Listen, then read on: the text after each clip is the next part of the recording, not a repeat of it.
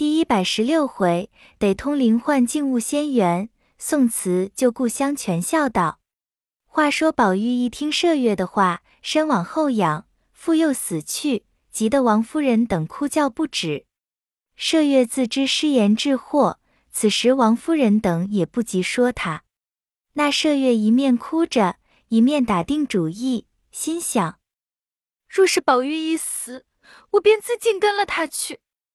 不言麝月心里的事，且阎王夫人等见叫不回来，赶着叫人出来找和尚救治。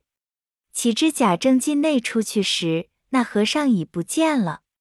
贾政正在诧异，听见里头又闹，急忙进来，见宝玉又是先前的样子，口关紧闭，脉息全无，用手在心窝中一摸，尚是温热。贾政只得急忙请医灌药救治，哪知那宝玉的魂魄早已出了窍了。你倒死了不成？却原来恍恍惚惚赶到前厅，见那送玉的和尚坐着，便施了礼。那只和尚站起身来，拉着宝玉就走。宝玉跟了和尚，觉得身轻如叶，飘飘摇摇，也没出大门，不知从那里走了出来。行了一程，到了个荒野地方，远远的望见一座牌楼，好像曾到过的。正要问那和尚时，只见恍恍惚惚来了一个女人。宝玉心里想到：这样旷野地方，那得有如此的丽人，必是神仙下界了。宝玉想着，走近前来细细一看，竟有些认得的，只是一时想不起来。见那女人和和尚打了一个照面就不见了，宝玉一想，竟是尤三姐的样子，越发纳闷，怎么她也在这里？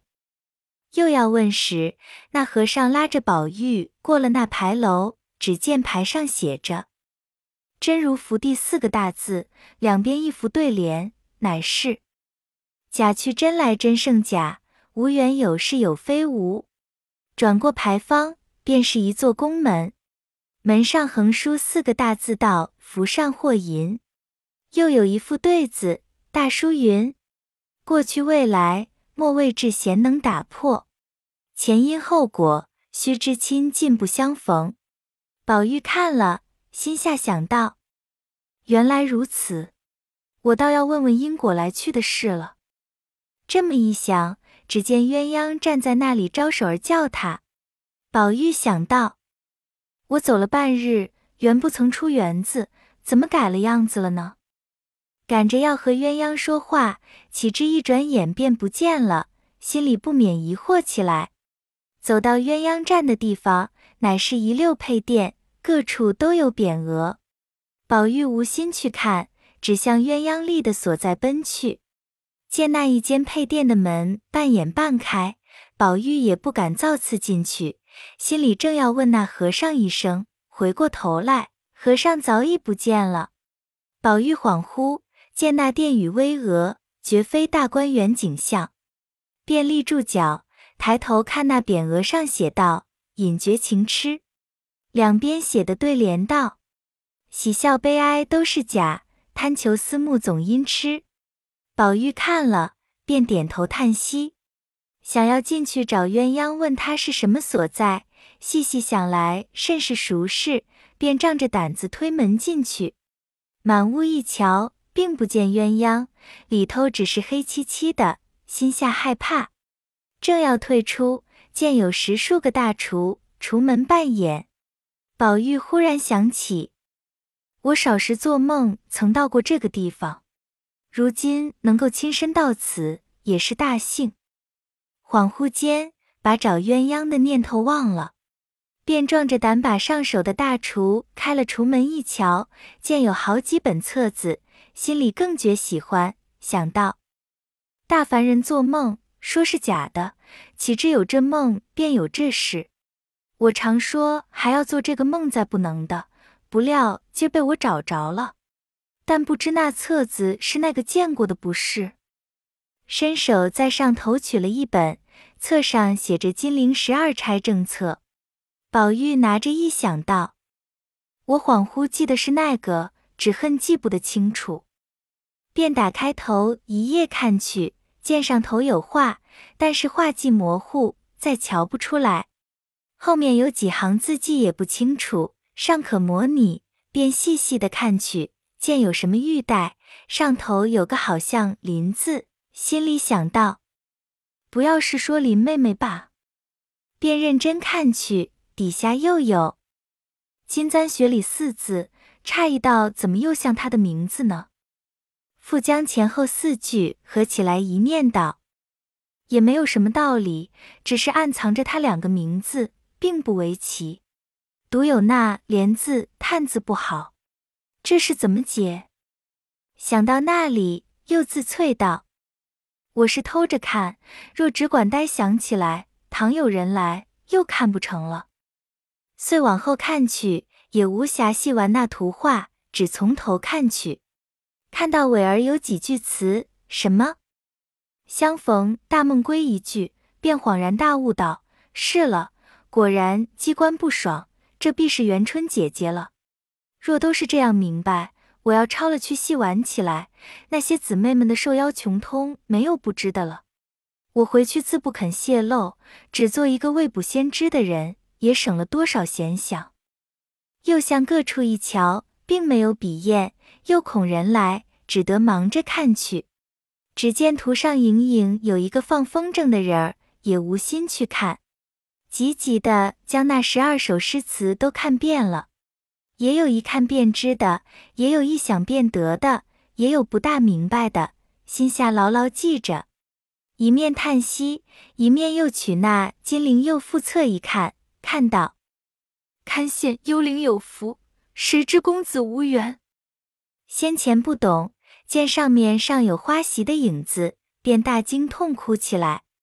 待要往后再看，听见有人说道：“你又发呆了，林妹妹请你呢。”好似鸳鸯的生气，回头却不见人，心中正自惊疑，忽鸳鸯在门外招手，宝玉一见。喜得赶出来，但见鸳鸯在前影影绰绰的走，只是赶不上。宝玉叫道：“好姐姐，等等我。”那鸳鸯并不理，只顾前走。宝玉无奈，尽力赶去。忽见别有一洞天，楼阁高耸，殿角玲珑，且有好些宫女隐约其间。宝玉贪看景致，竟将鸳鸯忘了。宝玉顺步走入一座宫门，内有奇花异卉，都也认不明白。唯有白石花篮围着一棵青草，叶头上略有红色，但不知是何名草，这样金贵。只见微风动处，那青草已摇摆不休。虽说是一枝小草，又无花朵，其妩媚之态，不禁心动神怡，魂消魄丧。宝玉只管呆呆的看着。只听见旁边有一人说道：“你是那里来的蠢物，在此窥探仙草？”宝玉听了，吃了一惊，回头看时，却是一位仙女，便施礼道：“我找鸳鸯姐姐，误入仙境，恕我冒昧之罪。请问神仙姐姐，这里是何地方？怎么我鸳鸯姐姐到此，还说是林妹妹叫我？望起名事。”那人道。谁知你的姐姐妹妹，我是看管仙草的，不许凡人在此逗留。宝玉欲带要出来，又舍不得，只得央告道：“神仙姐姐既是那管理仙草的，必然是花神姐姐了。但不知这草有何好处？”那仙女道：“你要知道这草，说起来话长着呢。那草本在灵河岸上，名曰绛珠草。”因那时委拜，幸得一个神瑛侍者日以甘露灌溉，得以长生。后来降凡历劫，还报了灌溉之恩，今返归真境。所以警幻仙子命我看管，不令蜂缠蝶恋。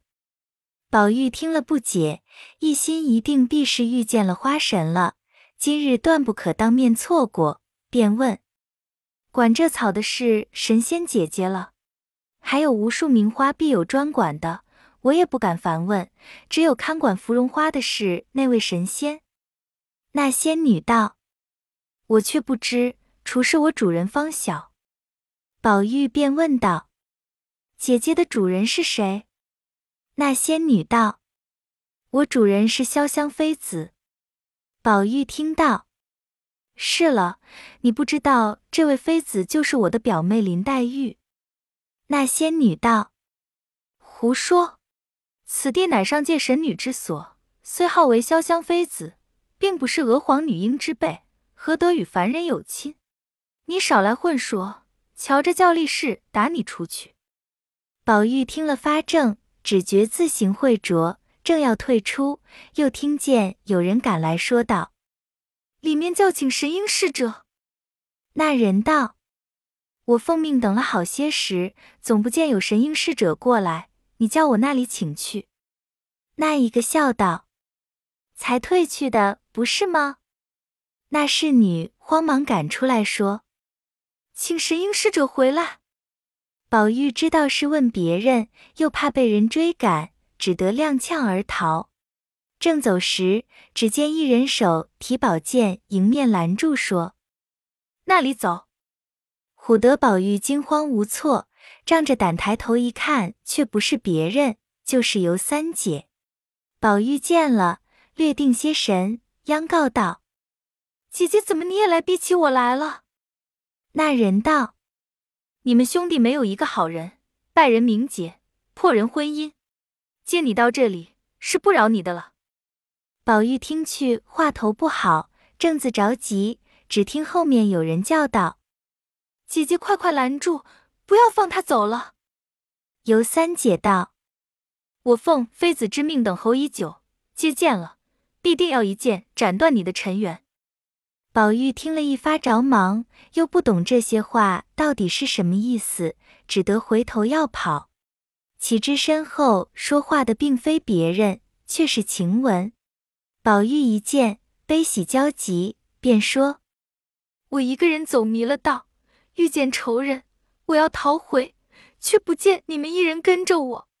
如今好了，晴雯姐姐，快快的带我回家去吧。晴雯道：“逝者不必多疑，我非晴雯，我是奉妃子之命特来请你一会，并不难为你。”宝玉满腹狐疑，只得问道：“姐姐说是妃子叫我，那妃子就是何人？”晴雯道。此时不必问，到了那里自然知道。宝玉没法，只得跟着走。细看那人背后举动，恰是晴雯，那面目声音是不错的了。怎么他说不是？我此时心里模糊，且别管他。到了那边见了妃子，就有不是。那时再求他，到底女人的心肠是慈悲的，必是恕我冒失。正想着，不多时到了一个所在，只见殿宇精致，色彩辉煌，庭中一丛翠竹，户外数本苍松。廊檐下立着几个侍女，都是宫装打扮。见了宝玉进来，便悄悄地说道：“这就是神瑛侍者吗？”引着宝玉的说道：“就是，你快进去通报吧。”有一侍女笑着招手。宝玉便跟着进去，过了几层房舍，见一正房，珠帘高挂。那侍女说：“站着候旨。”宝玉听了也不敢责声，只得在外等着。那侍女进去不多时，出来说：“请侍者参见。”又有一人卷起珠帘，只见一女子头戴花冠，身穿绣服，端坐在内。宝玉略一抬头，见是黛玉的形容，便不禁的说道：“妹妹在这里，叫我好想。”那帘外的侍女敲诈道：“这侍者无礼，快快出去。”说犹未了，又见一个侍儿将珠帘放下。宝玉此时欲带进去，又不敢；要走又不舍。待要问明，见那些侍女并不认得，又被驱逐。无奈出来，心想要问晴雯，回头四顾，并不见有晴雯，心下狐疑，只得样样出来，又无人引着，正欲找原路而去，却又找不出旧路了。正在为难，见凤姐站在一所房檐下招手。宝玉看见，喜欢道：“可好了，原来回到自己家里了。我怎么一时迷乱如此？”急奔前来说：“姐姐在这里吗？我被这些人捉弄到这个份儿，林妹妹又不肯见我，不知何缘故。”说着，走到凤姐站的地方，细看起来，并不是凤姐，原来却是贾蓉的前妻秦氏。宝玉只得立住脚，要问凤姐姐在那里。那秦氏也不答言，径自往屋里去了。宝玉恍恍惚惚的，又不敢跟进去，只得呆呆的站着，叹道：“我既得了什么不是？众人都不理我。”便痛哭起来。见有几个黄金力士执鞭赶来，说是何处男人敢闯入我们这天仙福地来？快走出去！宝玉听得不敢言语，正要寻路出来，远远望见一群女子说笑前来。宝玉看时，又像有迎春等一干人走来，心里喜欢，叫道：“我迷住在这里，你们快来救我！”正嚷着，后面力士赶来。宝玉急得往前乱跑，忽见那一群女子都变作鬼怪形象，也来追扑。宝玉正在情急，只见那送玉来的和尚手里拿着一面镜子一照，说道：“我奉元妃娘娘旨意，特来救你。”当时鬼怪全无，仍是一片荒郊。宝玉拉着和尚说道：“我记得是你领我到这里，你一时又不见了。”看见了好些亲人，只是都不理我，忽又变作鬼怪，到底是梦是真？望老师明白指示。那和尚道：“你到这里曾偷看什么东西没有？”宝玉一想到，他既能带我到天仙福地，自然也是神仙了，如何瞒得他？况且正要问个明白，便道：“我倒见了好些册子来着。”那和尚道：“可又来？你见了册子还不解吗？世上的情缘都是那些魔障，只要把历过的事情细细记着，将来我与你说明。”说着，把宝玉狠命的一推，说：“回去吧。”宝玉站不住脚，一跤跌倒，口里嚷道：“哎呦！”王夫人等正在哭泣，听见宝玉苏来，连忙叫唤。宝玉睁眼看时，仍躺在炕上，见王夫人、宝钗等哭得眼泡红肿，定神一想，心里说道：“是了，我是死去过来的。”遂把神魂所立的事呆呆的细想，幸喜多还记得，便哈哈的笑道：“是了，是了。”王夫人只道旧病复发，便好研医调治。即命丫头婆子快去告诉贾政，说是宝玉回过来了，头里原是心迷住了，如今说出话来，不用备办后事了。贾政听了，急忙进来看事，果见宝玉苏来，便道：“没得吃儿，你要唬死谁吗？”说着，眼泪也不知不觉流下来了，又叹了几口气，仍出去叫人请医生诊脉服药。这里麝月正思自尽，见宝玉一过来，也放了心。只见王夫人叫人端了桂圆汤，叫他喝了几口，渐渐的定了神。王夫人等放心，也没有说麝月，只叫人仍把那玉交给宝钗，给他戴上。想起那和尚来，这玉不知那里找来的，也是古怪，怎么一时要银，一时又不见了？莫非是神仙不成？宝钗道：“说起那和尚来的踪迹去的影响，那玉并不是找来的，头里丢的时候，必是那和尚取去的。”王夫人道：“玉在家里怎么能取得了去？”宝钗道：“既可送来，就可取去。”袭人麝月道：“那年丢了玉，林大爷测了个字，后来二奶奶过了门，我还告诉过二奶奶。”说错的那字是什么赏字？二奶奶还记得吗？宝钗想到，是了，你们说错的是当铺里找去，如今才明白了，竟是个和尚的上字在上头，可不是和尚取了去的吗？王夫人道：“那和尚本来古怪。那年宝玉病的时候，那和尚来说是我们家有宝贝可解，说的就是这块玉了。他既知道，自然这块玉到底有些来历。况且你女婿养下来就嘴里含着的，古往今来，你们听见过这么第二个吗？只是不知终究这块玉到底是怎么着，就连咱们这一个也还不知是怎么着。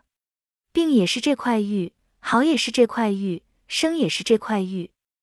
说到这里，忽然住了，不免又流下泪来。宝玉听了，心里却也明白，更想死去的是玉家有因。只不言语，心里细细的记忆。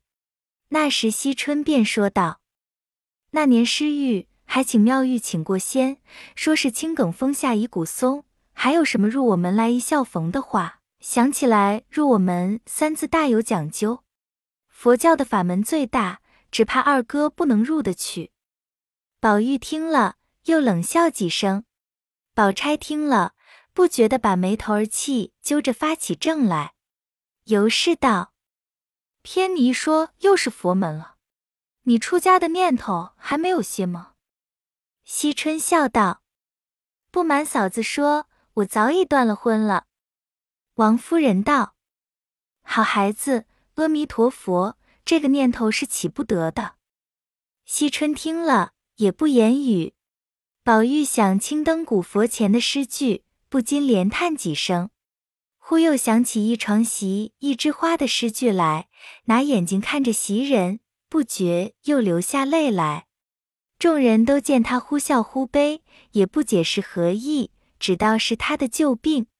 岂知宝玉处处积来，竟能把偷看册上诗句句牢牢记住了，只是不说出来，心中早有一个成见在那里了。暂且不提，且说众人见宝玉死去复生。神气清爽，又加连日服药，一天好似一天，渐渐的复原起来。便是贾政见宝玉已好，现在丁忧无事，想起贾赦不知几时预设，老太太的灵柩九亭寺内，终不放心，欲要扶柩回南安葬，便叫了贾琏来商议。贾琏便道：“老爷想的极是，如今趁着丁忧干了一件大事更好。”将来老爷起了福，生恐又不能遂意了。但是我父亲不在家，侄儿呢又不敢僭越。老爷的主意很好，只是这件事也得好几千银子，衙门里积赃那是再积不出来的。贾政道：“我的主意是定了，只为大爷不在家，叫你来商议商议怎么个办法。你是不能出门的。”现在这里没有人，我为是好几口才都要带回去的，一个怎么样的照应呢？想起把荣哥儿带了去，况且有他媳妇的棺材也在里头，还有你林妹妹的，那是老太太的遗言，说跟着老太太一块回去的。我想这一项银子只好在那里挪借几千，也就够了。贾琏道：“如今的人情过于淡薄。”老爷呢，又丁忧；我们老爷呢，又在外头，一时借是借不出来的了，只好拿房地文书出去押去。贾政道：“住的房子是官盖的，那里动得？”贾琏道：“住房是不能动的，外头还有几所可以出托的，等老爷起复后再赎也使得。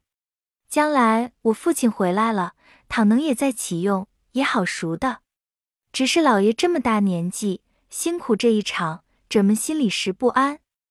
贾政道：“老太太的事是应该的，只要你在家谨慎些，把持定了才好。”贾琏道：“老爷这倒只管放心，哲虽糊涂，断不敢不认真办理的。况且老爷回南少不得多带些人去，所留下的人也有限了。”这点子费用还可以过得来，就是老爷路上短少些，必经过赖上荣的地方，可也叫他出点力儿。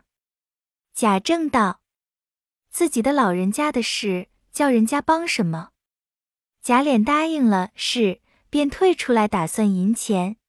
贾政便告诉了王夫人，叫他管了家，自己便择了发引长行的日子，就要起身。宝玉此时身体复原，贾环、贾兰道认真念书，贾政都交付给贾琏，叫他管教。今年是大比的年头，环儿是有福的，不能入场；兰儿是孙子，福满了也可以考的，务必叫宝玉同着者考去，能够中一个举人。也好赎一赎咱们的罪名。贾琏等唯唯应命。贾政又吩咐了在家的人，说了好些话，才别了宗祠，便在城外念了几天经，就发引下船，带了林之孝等而去，也没有惊动亲友，唯有自家男女送了一程回来。宝玉因贾政命他复考，王夫人便不时催逼查考起他的功课来。那宝钗袭人时常劝勉，自不必说。那知宝玉病后虽精神日常，他的念头一发更奇僻了，竟换了一种。不但厌弃功名事尽，竟把那女情缘也看淡了好些。只是众人不大理会，宝玉也并不说出来。一日，恰遇紫娟送了林黛玉的灵柩回来，闷坐自己屋里啼哭，想到。宝玉无情，见他林妹妹的灵柩回去，并不伤心落泪；见我这样痛哭，也不来劝慰，反瞅着我笑。这样负心的人，从前都是花言巧语来哄着我们。前夜亏我想得开，不然几乎又上了他的当。只是一件叫人不解。如今我看他待袭人等也是冷冷儿的。二奶奶是本来不喜欢亲热的，麝月那些人就不抱怨他吗？我想女孩子们多半是痴心的，白操了那些时的心，看将来怎样结局。正想着，只见五儿走来瞧他，见紫娟满面泪痕，便说：“姐姐又想林姑娘了。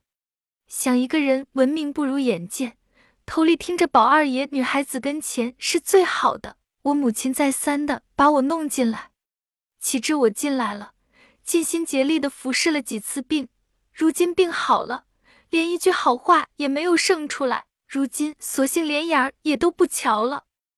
紫娟听他说的好笑，便扑哧的一笑，啐道：“呸！你这小蹄子，你心里要宝玉怎么个样待你才好？女孩家也不害臊，连明公正气的屋里人瞧着他还没事人一大堆呢，有功夫理你去。”因又笑着拿个指头往脸上抹着，问道。你到底算宝玉的什么人呐？那五儿听了，自知失言，便绯红了脸。待要解说，不是要宝玉怎么看待，说他进来不连下的话，只听院门外乱嚷说：“外头和尚又来了，要那一万银子呢。”太太着急，叫琏二爷和他讲去，偏偏琏二爷又不在家。那和尚在外头说些疯话，太太叫请二奶奶。过去商量，不知怎样打发那和尚，下回分解。